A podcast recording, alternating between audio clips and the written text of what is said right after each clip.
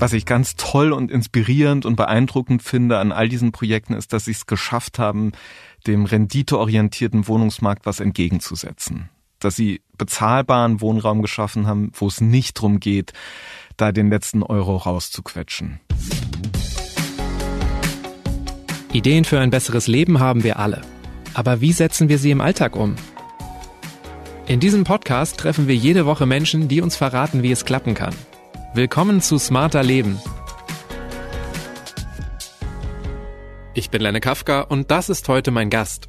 Moin, ich bin Lennart Herberhold, ich bin Journalist, wohne in Hamburg und beschäftige mich schon lange mit dem Thema Wohnen, unter anderem, weil ich mich selbst frage, wie lange ich mir die Miete noch leisten kann.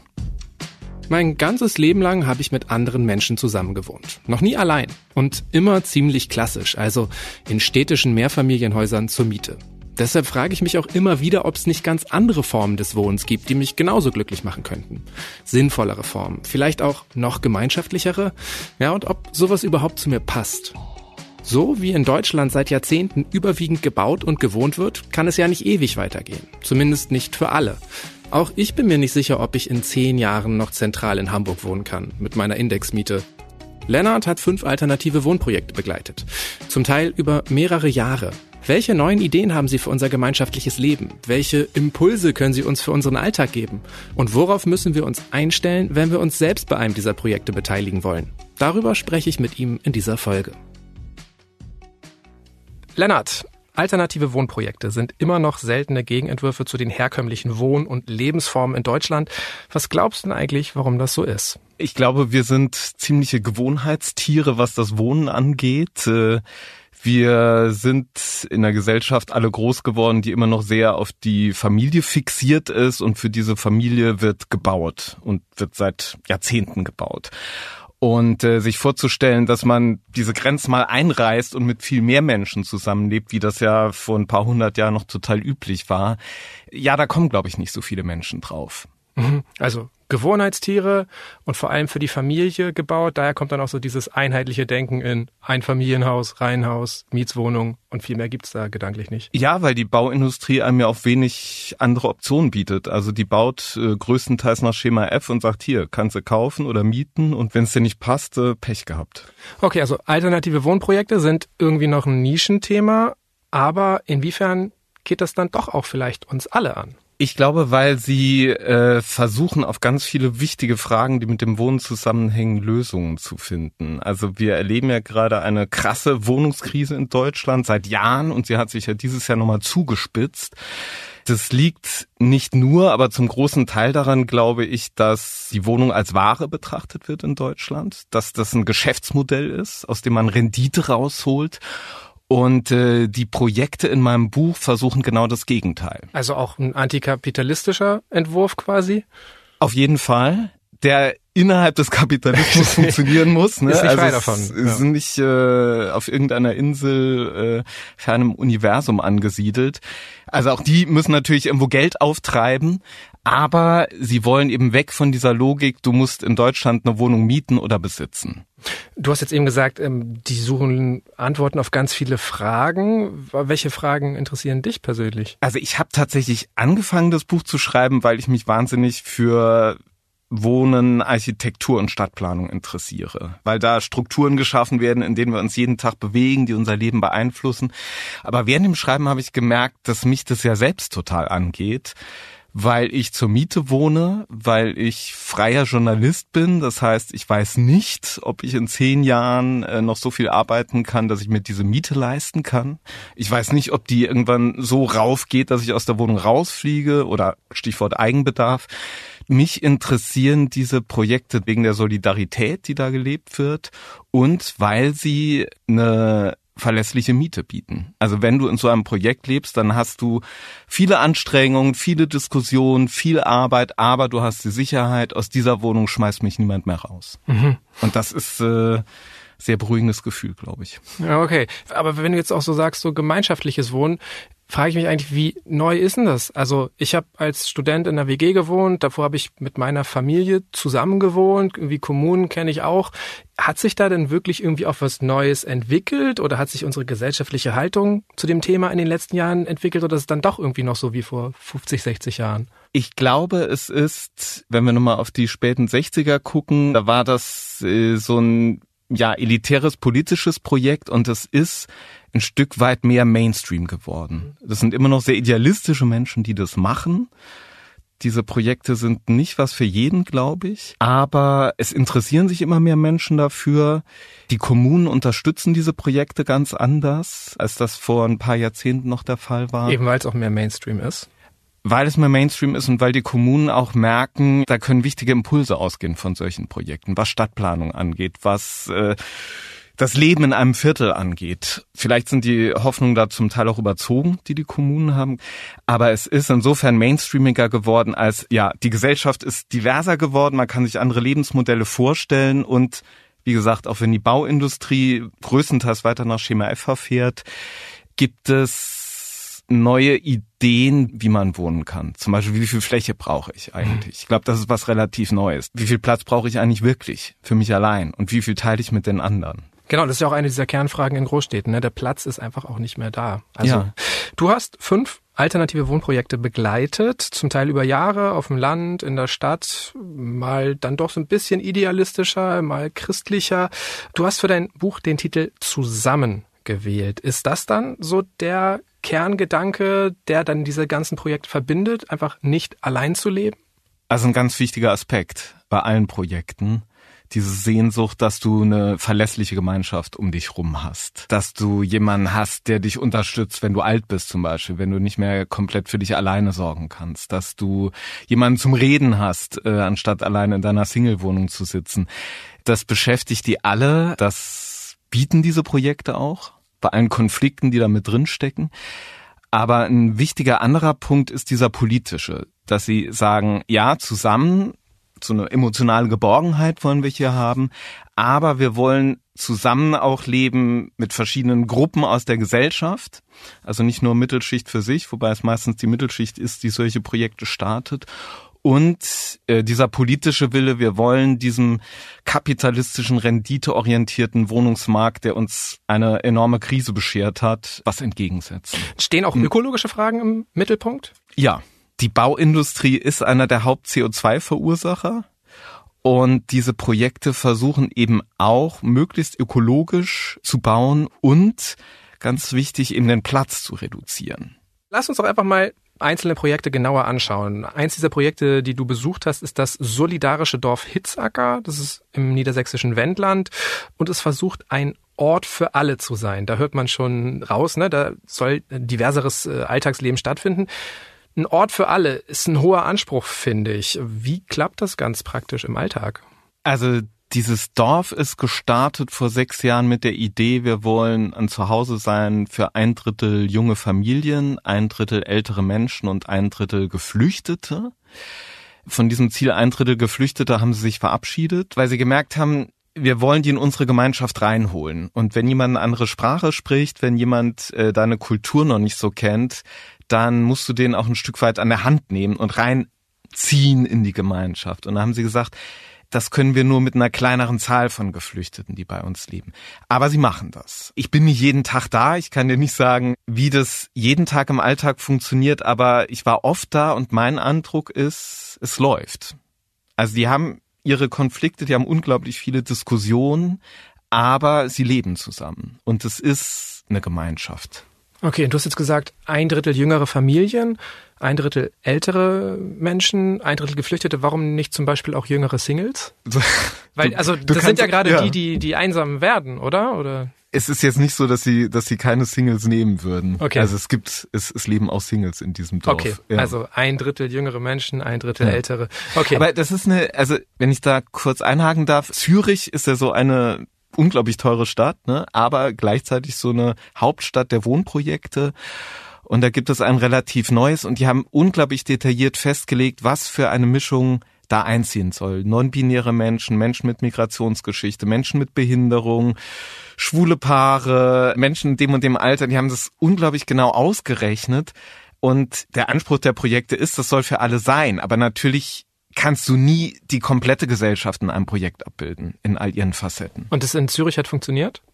Äh, sie sind dabei. Okay. Die habe ich nicht besucht, deshalb kann ich okay. jetzt nicht mhm. sagen. Wie ist denn dein Eindruck in Hitzacker? Ist da wirklich eine echte Gemeinschaft entstanden, wo auch dann wirklich alle letztendlich gleichwertig involviert sind?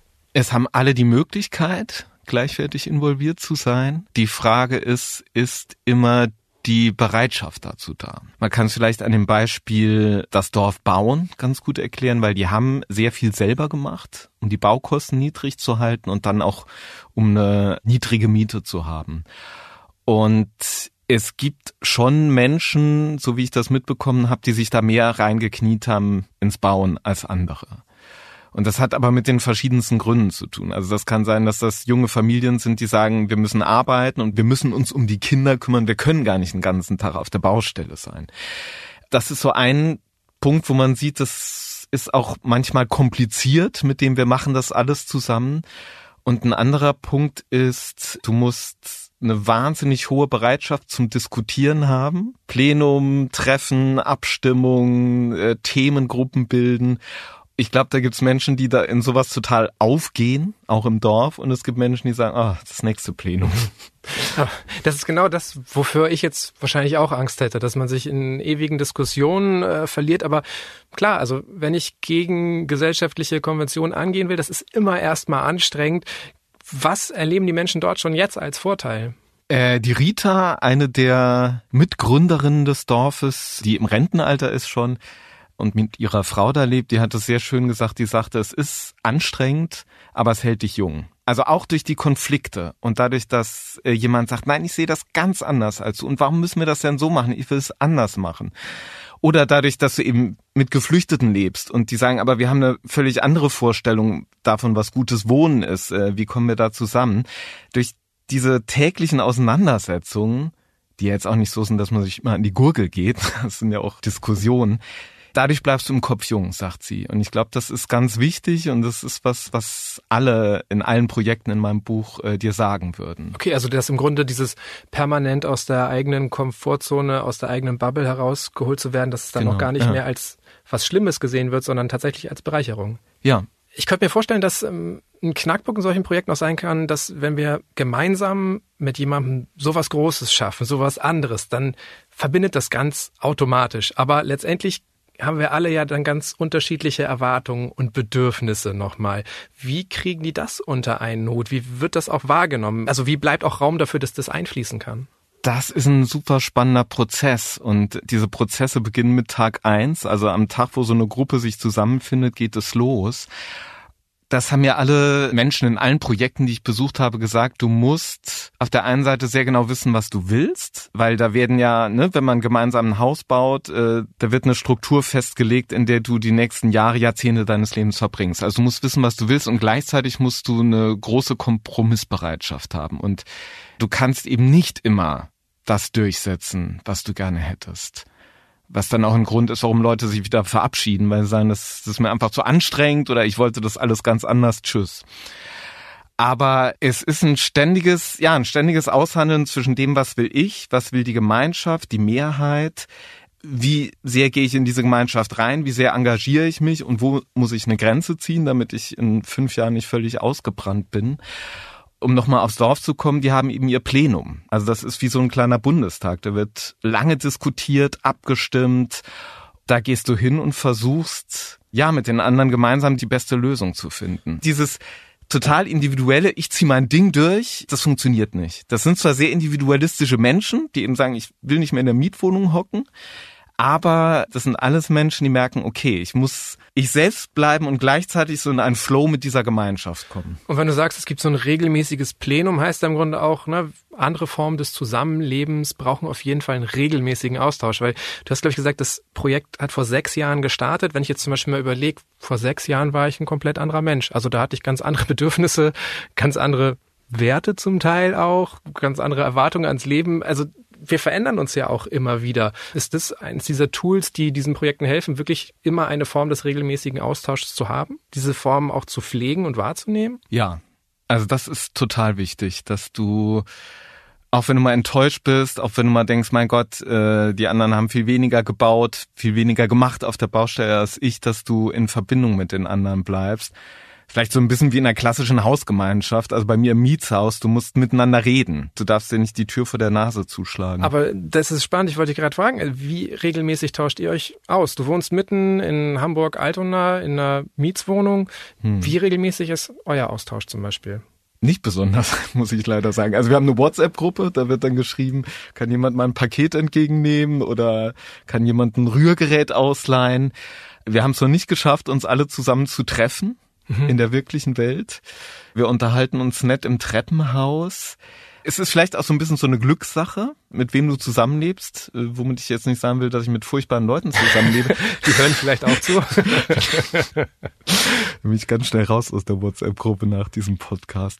Äh, nein, ich glaube, der große Unterschied ist diese Gemeinschaften. Das ist nicht alles Friede, Freude, Eierkuchen. Aber das sind eben Leute, die sagen, wir wollen zusammen was stemmen und wir wollen eine solidarische, offene, vielfältige Gemeinschaft bilden. Und das ist natürlich was komplett anderes, als wenn du denkst, okay, ich ziehe nach Hamburg, welche Miete kann ich mir leisten, wo ist eine Wohnung frei, ist die U-Bahn in der Nähe, okay, da ziehe ich ein, wenn die Vermieterin mich nimmt. Ich denke halt gerade, ne, also wahrscheinlich ist es das, dass in herkömmlichen Wohnungen dieser verbindende gemeinschaftliche Gedanke halt nicht automatisch so gefördert wird, aber rein theoretisch könnten wir uns doch viel mehr austauschen mit unseren Nachbarn, Nachbarinnen, gerade durch WhatsApp oder durch Treppenhausbegegnung. Wäre vielleicht ein Impuls, den man mitnehmen könnte schon mal aus diesen alternativen Wohnprojekten. Ja, also ein Projekt in Mannheim, das ich besucht habe, das war eine ganz klassische Hausgemeinschaft und da hieß es eines Tages so, das Haus wird verkauft. Und dann war klar, wenn es verkauft wird, das ist so eine relativ gentrifizierte Gegend von Mannheim, wenn das Haus verkauft wird, dann gehen die Mieten durch die Decke. Und dann fliegen wir höchstwahrscheinlich hier raus. Und die haben sich dann zusammengetan und dieses Haus gekauft. Ich weiß nicht, ob das in meiner Hausgemeinschaft so funktionieren würde. Mhm. Was glaubst du, was fehlt, weil der Kontakt halt nicht genug ist oder das verbindende Gefühl? Ja. Weiteres Projekt, das du besucht hast, ist das San Remo in München, ein Haus, in dem sich die Wohnungen flexibel an die Bedürfnisse der Menschen anpassen können. Sind die Menschen vor Ort auch so flexibel, wie sich die Architektur das erdacht hat? Das ist noch ein sehr junges Projekt. Die sind während der Pandemie erst eingezogen. Und ich glaube, das werden wir erst in ein paar Jahren sehen können, wie gut das funktioniert. Also die Idee ist zu sagen, eine Familie wohnt zusammen, dann ziehen die Kinder aus und dann sitzen die Eltern plötzlich auf einer riesigen Fläche und wissen gar nicht, was sie mit dem ganzen Platz machen sollen. Das ist ja ein Problem bei ganz vielen Häusern in Deutschland. Und die Idee dann zu sagen, okay, dann kann dieses Ehepaar einfach zwei Zimmer abgeben an eine Familie, die neu eingezogen ist oder an ein Paar, an wen auch immer. Das ist super, aber das wird sich zeigen in den nächsten Jahren, ob das dann wirklich auch so funktioniert. Das Haus hat mehr als 200 Quadratmeter Gemeinschaftsfläche. Dazu bleiben jeder Person im Schnitt 32 Quadratmeter Wohnfläche, um mal so eine Größenordnung zu geben. Das sind nur knapp zwei Drittel von dem, was den Menschen in Deutschland sonst zur Verfügung steht und auch dir, weil du wohnst auf 46 Quadratmetern. Ja, in einem Palast. Hat dich das Projekt zum Nachdenken gebracht, inwiefern du vielleicht auf Platz verzichten könntest? Also kann ich grundsätzlich, habe ich gemerkt, als ich einen Geflüchteten aus der Ukraine zu Gast hatte für ein paar Wochen und ich halte es für eine super Idee zu sagen, ich reduziere meine eigene Wohnfläche. Glaubst du, dass in eurem Mietshaus irgendwie was möglich wäre, irgendwas zur Gemeinschaftsfläche umzufunktionieren? Oder euch ähm, mehr zusammenzutun? Das ist ein Altbau. Äh, da ist es äh, relativ schwierig. Du hast in solchen alten Bauten halt nicht diese Flächen. Mhm. Und das äh, zeichnet aber diese Wohnprojekte aus, dass sie sich, die und die Architekten sich sehr viele Gedanken machen, okay, wie schaffen wir eine tolle Fläche, wo wir zusammen feiern können, kochen, unser Plenum veranstalten, Leute aus dem Viertel einladen, etc. Okay, es kommt schon halt auf beides an, ne? Die Bereitschaft der Menschen, Platz zu teilen, aber halt auch die Architektur muss auch Voraussetzungen schaffen, dass geteilt werden kann. Richtig, ja. Inwiefern finden wir denn heraus, ob so ein alternatives äh, Zusammenwohnen für uns was ist? Also ist jetzt zum Beispiel die Sorge vor der Einsamkeit, vor finanziellen Nöten, ist das ein guter Beweggrund oder ist das vielleicht zu so defizitär gedacht? Bräuchten hm. wir eigentlich echte Lust auf anderes Wohnen? Das ist ein guter Punkt. ich glaube, du musst wahnsinnig Lust haben. Du darfst nicht mit Ängsten in solche Projekte reingehen, weil du brauchst einfach wahnsinnig viel Energie und Kraft und Lust, um sowas zu stemmen. Ausdauer? Ausdauer auf jeden Fall. Das dauert Jahre. Ich glaube, es ist total legitim zu sagen, äh, ich wünsche mir eine stabile Miete und ich wünsche mir eine sichere Wohnung. Das ist ein Skandal, dass das in Deutschland äh, so viele Menschen umtreiben muss und dass so viele Angst haben müssen, dass sie sich die Wohnung nicht mehr leisten können. Und das ist auch was, was diese Projekte antreibt. Die sagen ja auch, wir wollen bezahlbaren Wohnraum schaffen. Nicht nur für uns, aber eben auch für uns. Das haben mir alle gesagt, du musst dir, wenn du, Lenne, sagen würdest, ich will in so ein Projekt ziehen, du musst dir sehr klar machen, warum will ich das eigentlich? Erst wenn du da wohnst, findest du raus, okay, das ist jetzt was für mich oder nicht aber äh, du kannst dir vorher schon überlegen, worum geht's mir eigentlich? Will ich nur eine sichere Miete haben? Will ich vor allem eine Gemeinschaft haben? Wenn ich vor allem Gemeinschaft haben will, was erwarte ich von dieser Gemeinschaft? Und dann sich auch klar machen, das sind ja auch alles Menschen. Das ist alles sehr idealistisch und groß und viele Träume und die braucht es auch, damit man überhaupt loslegt. Aber äh, du musst dir eben auch klar machen, ja, im Alltag ist das dann nicht immer so rosig. Was hat denn denen geholfen, die dran geblieben sind? Die bis jetzt immer noch dabei geblieben sind und eben nicht vorher ausgestiegen sind oder nach drei Monaten, zwei Jahren hingeworfen haben? Der Glaube. Ich weiß noch, als ich zum ersten Mal in dem Dorf war, als es noch kein Dorf war, sondern ein kahler Acker, und Rita und Käthe, zwei der Gründerinnen, gesagt haben, ja, hier bauen wir unser Dorf, das wird alles ganz toll. Und ich habe gedacht und auch gesagt im Interview, seid ihr sicher, dass das was wird? Und ich habe gesagt, ja klar, das wird was. Und sie haben es geschafft. Also du brauchst wirklich diesen Glauben, diese Überzeugung, wir schaffen das. Und in all den Diskussionen brauchst du eine, auch eine gewisse Flexibilität und die Fähigkeit, dich in andere reinzuversetzen. Warum wünscht der, die sich das so? Wie kann ich dem der entgegenkommen? Also wenn du da so ganz starr, nee, das ist mein Ding und so will ich das jetzt haben, dann wird schwierig, glaube ich. Also man muss es im Grunde ausprobieren, man muss schon so ein bisschen zäh sein, man muss wirklich Lust drauf haben. Ich habe ehrlich gesagt auch schon manchmal gedacht, so aus so einer Laune raus, ach, wäre doch schön, ist ja vielleicht was für mich, aber am Ende ist es dann immer eine Schnapsidee oder eine Kaffeeidee geblieben. Wo finden wir vielleicht auch Mitstreiterinnen, Mitstreiter, mit denen wir gemeinsam sowas angehen können? Wo können wir uns überhaupt informieren, wie man sowas angehen kann? Also es gibt in Hamburg, Berlin und München die Agenturen, nenne ich sie jetzt mal namens Stadtbau, Stadtbau München, Stadtbau Hamburg, Stadtbau Berlin. Das sind Agenturen, die im Auftrag der Kommunen Baugruppen beraten. Es gibt die Stiftung Trias, die Baugrundstücke für gemeinnütziges Wohnen vergibt. Die haben auch eine tolle Seite, wo du Projekte finden kannst und es gibt das Netzwerk Immofilien, also wie viele, wo sich auch Projekte vernetzen. Das okay. sind ganz gute Anlaufstellen. Baue ich auch noch mal ein paar Links in die Show Notes ein.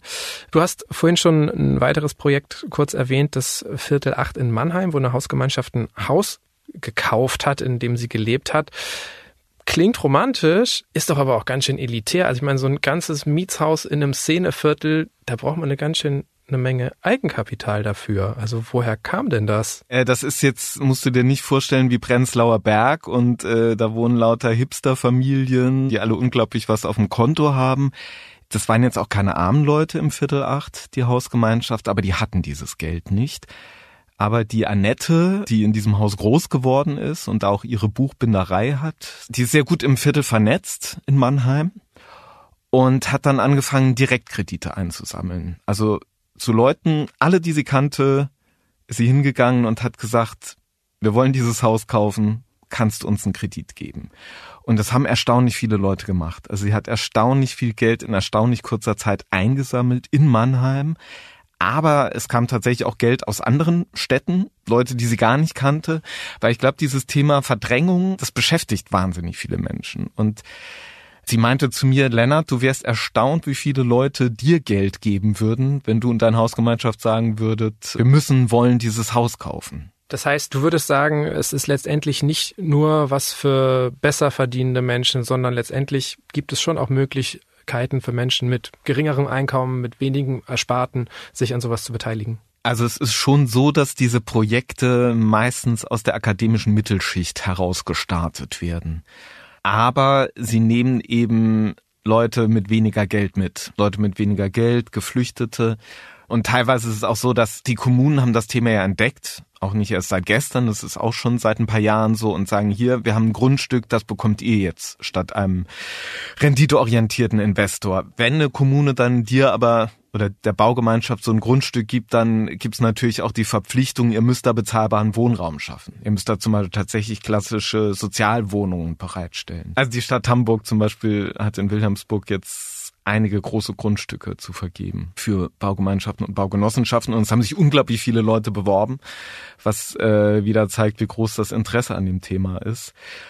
Klar, also in diesen Wohnprojekten wohnst du auch nicht umsonst, aber weil sie eben nicht renditeorientiert sind, sind die Mieten deutlich günstiger. Und ein Thema, was wir jetzt noch nicht angesprochen haben, was aber super spannend ist, ist das sogenannte Mietshäuser-Syndikat entstanden in den 90ern aus der Freiburger Hausbesetzerinnen-Szene und die haben den schönen Wahlspruch, die Häuser denen, die drin wohnen. Mhm. Also die haben diesen Besitzgedanken völlig verbannt aus dem Wohnverhältnis und die funktionieren ähnlich wie eine Genossenschaft. Die finanziellen Hürden sind im Schnitt aber noch geringer. Da ist es tatsächlich auch für Menschen mit wenig Geld möglich einzusteigen also Mitglied in diesem Verein zu werden und dann in ein Projekt reinzugehen. Wie gehen diese ganzen Projekte denn überhaupt mit so ja, Begriffen vielleicht wie Fairness, äh, Gerechtigkeit um? Also alle die Leute, die da mitmachen, die, die haben ja ganz unterschiedliche Startvoraussetzungen, hast du jetzt ja im Grunde auch gesagt. Wie wird festgelegt, wer wie viel leisten muss, sich mit welcher Summe beteiligen muss? Du kannst ja niemanden zwingen, sich total zu engagieren in so einer Gemeinschaft. Es besteht die Erwartung, dass man das macht aber es gibt nicht diesen Zwang, weil das ja auch sehr ja, freiheitsliebende Menschen sind, die solche Projekte starten. Vielleicht gehen wir nochmal zurück ins Dorf Hitzacker. Die haben, wie gesagt, selbst gebaut und die hatten lange Diskussionen darüber, legen wir das eigentlich irgendwie fest, wie viel Stunden jeder und jede auf der Baustelle arbeiten muss? Oder vertrauen wir darauf, dass alle sagen, das Dorf soll fertig werden? Ich gehe heute wieder auf die Baustelle. Und sie haben sich dann für Letzteres entschieden, haben da auch Konflikte erlebt, Enttäuschungen erlebt. Aber diese Frage, was ist fair, was ist gerecht, die uns ja irgendwie in der Gesamtgesellschaft ständig umtreibt, um die geht's in diesen Projekten eigentlich Tag für Tag. Und äh, die können das aber nicht so festlegen. Also das hängt total von jedem einzelnen Menschen ab. Was kann dieser Mensch eigentlich leisten? Kann dieser Mensch jetzt nicht auf die Baustelle gehen, weil er vielleicht Depressionen hat? Dann kann ich nicht erwarten, dass der da jeden Tag antritt. Also es ist ein ständiges Aushandeln und mein Eindruck war immer, dass das besser funktioniert, als wenn du das so kategorisch festlegst mhm. und sagst so, du musst jetzt tausend Stunden hier abarbeiten. Also ist im Grunde auch äh, Solidarität einfach ein Gedanke, den wir von solchen Projekten lernen können, oder? Wenn einfach äh, immer es Menschen gibt, die bereit sind, äh, einzuspringen, wenn jemand anderes nicht kann. Ja, also das ist ein großer Begriff für jedes dieser Projekte und das Spannende ist, dass du siehst, wie funktioniert das eigentlich im Alltag. Weil man kann ja immer, ne, Solidarität kannst immer schön postulieren und äh, alles ganz toll, aber wie funktioniert es wirklich? Wenn jemand im Dorf neben dir wohnt und sagt, ich kann mir das Wohnen hier nicht mehr leisten, Hast du es erlebt, dass jemand aus finanziellen Gründen dort fallen gelassen wurde? Nein. Wo waren denn mal die Grenzen der Solidarität vielleicht? Also ein Thema, das alle diese Gemeinschaften irgendwann betreffen wird, ist die Sache mit dem Altwerden.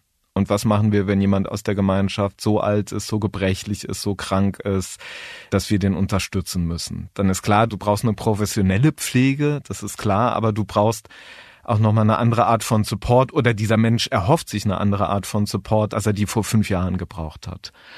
Und da wird es dann spannend. Also keines der Projekte, die ich für das Buch besucht habe, ist soweit, aber im Dorf zum Beispiel machen die sich auf jeden Fall schon Gedanken darüber. Wie ist es eigentlich, wenn wir richtig alt sind? Wie ist es, wenn es ans Eingemachte geht? Genau, also Wohnen kann nicht alles lösen. In manchen Punkten braucht es einfach weiterhin professionelle Hilfe, Infrastruktur, Unterstützung vom Staat. Ja. Wir haben es ja eingangs gesagt, ne? diese Projekte versuchen einige Antworten auf Fragen zu finden, Fragen, die große politische, ökologische, soziale Krisen betreffen. Was ist dein Eindruck? In welchen Punkten wurden wirklich Lösungen gefunden? In welchen Punkten ähm, helfen diese Projekte uns als Gesellschaft auch schon? Was ich ganz toll und inspirierend und beeindruckend finde an all diesen Projekten ist, dass sie es geschafft haben, dem renditeorientierten Wohnungsmarkt was entgegenzusetzen. Dass sie bezahlbaren Wohnraum geschaffen haben, wo es nicht drum geht, da den letzten Euro rauszuquetschen. Und das ist ein tolles Vorbild, finde ich, für unsere Gesellschaft. Ein anderer Punkt ist diese gelebte Solidarität. Also wir haben ja eben schon drüber gesprochen. Du kannst äh, Hashtag Solidarität, kannst den lieben langen Tag auf Twitter rumschicken, aber äh, die setzen sich dieser Frage wirklich aus. Wie funktioniert es denn im Alltag? Du wohnst mit Menschen zusammen, die Unterstützung brauchen. Dann bist du selbst gefragt, musst du dich selbst fragen, wie weit gehe ich da in die Unterstützung? Wie solidarisch bin ich da? Und die setzen sich dem aus. Und diese Idee des Teilens statt Besitzens ist ein Gedanke, mit dem man sich auch mal ein bisschen beschäftigen kann, wenn man nicht, auch wenn man nicht in so einem Projekt wohnt. Und die große ökologische Frage. Also wir sind es gewohnt, auf immer größeren Flächen zu leben. Man wird sehen, wie sich das jetzt entwickelt. Die Bauindustrie ist ja auch in der Krise. Wer weiß, vielleicht äh, werden die Wohnungen auch kleiner in den nächsten Jahren. Aber in den letzten Jahren war es halt immer bigger is better. Und sich zu überlegen, wie viel Platz brauche ich wirklich? Wie das zum Beispiel die Menschen im Münchner Projekt San Remo machen. Das ist auch ein wichtiger Impuls, den mhm. solche Projekte geben können. In welchem der Projekte könntest du dir am ehesten vorstellen zu leben? Emotional im Dorf, weil ich die schon gut kenne nach sechs Jahren. Als Großstadtmensch am ehesten im San Remo in München und finanziell vielleicht im Mietshäuser-Syndikatsprojekt, die es ja auch hier in Hamburg gibt. Aber du siehst schon, dadurch, dass ich jetzt nicht sagen kann, ja, in dem Projekt, da, nächste Woche ziehe ich da ein, es ist wirklich eine Lebensentscheidung. Aber es ist ganz spannend, deine Begründungen anzuhören. Also es braucht anscheinend eine emotionale Verbundenheit. Es braucht dann schon auch einen passenden finanziellen Rahmen. Und man sollte sich schon überlegen, wie und wo kann ich leben. Du hast am Ende deines Buches geschrieben, die Projekte haben mich beeindruckt und mein Herz erwärmt. Und ich konnte das nachvollziehen, aber ich dachte auch, ja, okay, aber wie kommen wir jetzt aus dem Staunen raus? Wie übernehmen wir auch Impulse? Das ist ja eine politische Frage. Also eine ganz grundlegende Frage im wahrsten Sinne des Wortes ist die Bodenpolitik in Deutschland. Also wir haben ja hier in Hamburg Grundstücke, die fünfmal, sechsmal weiterverkauft wurden und immer teurer und äh, es ist seit Jahren keine einzige Wohnung drauf entstanden. Also das heißt, diese Ideen teilen, Solidarität, äh, ich muss nicht als, äh, als Single auf 90 Quadratmetern leben etc., äh, die kann man für sich selbst übernehmen, aber die Strukturen, in denen anderes Wohnen möglich ist, die muss ja die Politik schaffen. Wie sieht deine persönliche Zukunft des Wohnens aus? Wirst du weiterhin allein wohnen oder willst du jetzt doch zusammen mit irgendwem leben? Ich werde tatsächlich äh, mir demnächst ein Projekt anschauen, wo Leute noch Mitstreiterinnen suchen. Ich habe mich durch das Buch mehr damit beschäftigt, wie wohne ich eigentlich selber ist das äh, wirklich das beste Wohnen für die nächsten Jahre? Und welche Alternativen gibt es? Und ich werde tatsächlich mehr danach gucken. Werde mich auf die Suche machen. Ja. Und das ist vielleicht der Start, ne? Sich einfach mal auf die Suche machen und intensiv damit auseinandersetzen. Danke für deine Zeit. Danke fürs Gespräch. Ich danke dir. Und noch mehr Anregungen zum heutigen Thema gibt Lennart Herberhold in seinem Buch Zusammen, wie Deutschland neues Wohnen ausprobiert. Der Link steht wie immer in den Shownotes dieser Episode. Dort finden Sie auch noch weitere Infos zu Wohnprojekten. Und zum Schluss habe ich noch eine Bitte. Uns interessiert Ihre Meinung zu unseren Podcasts. Wie gefällt Ihnen unser Angebot? Was wünschen Sie sich? Machen Sie mit bei unserer Umfrage unter spiegel.de slash Umfrage. Vielen Dank an alle, die mitmachen. Auch sonst freue ich mich jederzeit über direktes Feedback. Einfach eine Mail schreiben an smarterleben.spiegel.de oder auch als Text- oder Sprachnachricht per WhatsApp an die 0151 728 29182. Die nächste Episode erscheint am kommenden Samstag auf spiegel.de und überall, wo es Podcasts gibt. Dank geht an Marc Glücks, Viorika Engelhardt und Olaf Häuser für die Unterstützung bei dieser Folge. Und das war's für heute. Tschüss, bis zum nächsten Mal.